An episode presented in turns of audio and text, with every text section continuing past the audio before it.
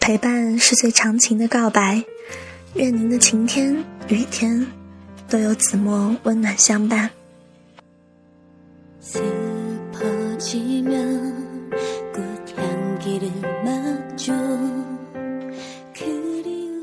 欢迎收听子墨心语电台，今天送上的是子墨曾经写过的文字。蓄发，女孩子蓄发是个很美的过程。短短长长的思念，缠缠绕绕的期盼，多像是要等生命里那个对的人呢。急不得，也怠慢不得，在不经意间遥想自己未来的样子。两年后，五年后，十年，三十年，惊喜的发现，变化最大的不是样貌，而是头发。嗯。不经意间想起的画面才真实不做作。初为人母的样子是过儿的短发，孩子一天天长大，短发一天天变长。这两个曾经都是自己一部分的小生命，都会在自己的照料下慢慢发芽。乖巧的，调皮的，要么柔顺的、毛躁的，可愣是他有千变万化，奈何你也无计可施。毕竟，从一开始都将注定，又爱他们，这是你最后的，并唯一的使命。不论他们，终将是否长成你想要的模样。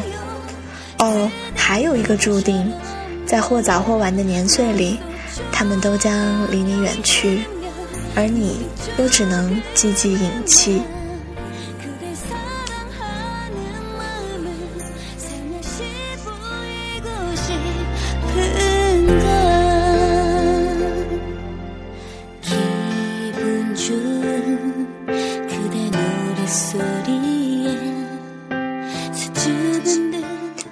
大概是同桌的你那句“谁将你的长发盘起，谁为你做的嫁衣深入我心”，总觉得嫁做人妇就该将长发竖起，清清秀秀，甜甜淡淡。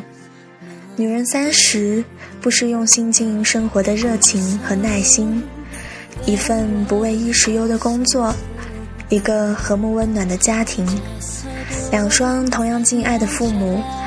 一个志趣相投或不同，也能互相欣赏的伴侣，一两个活泼也好，安静也好，终能勇敢的做自己的孩子。大多数日子里，按时下班，从菜市场拎回蔬菜，袋子里的红红绿绿和粗茶淡饭幸福成一种颜色。再老一点呢？再老一点的话，请给我漂亮的银色。对。一定要银色。女人迟暮，相由心生，不施粉黛也赏心悦目。如果可以，我愿意每朝去公园听听鸟鸣蝉语，看看红花绿叶，或者就闭着眼睛晒晒太阳。最好不过是身边依然有人深一脚浅一脚，相互搀扶。这么想来，蓄发又何止是蓄发？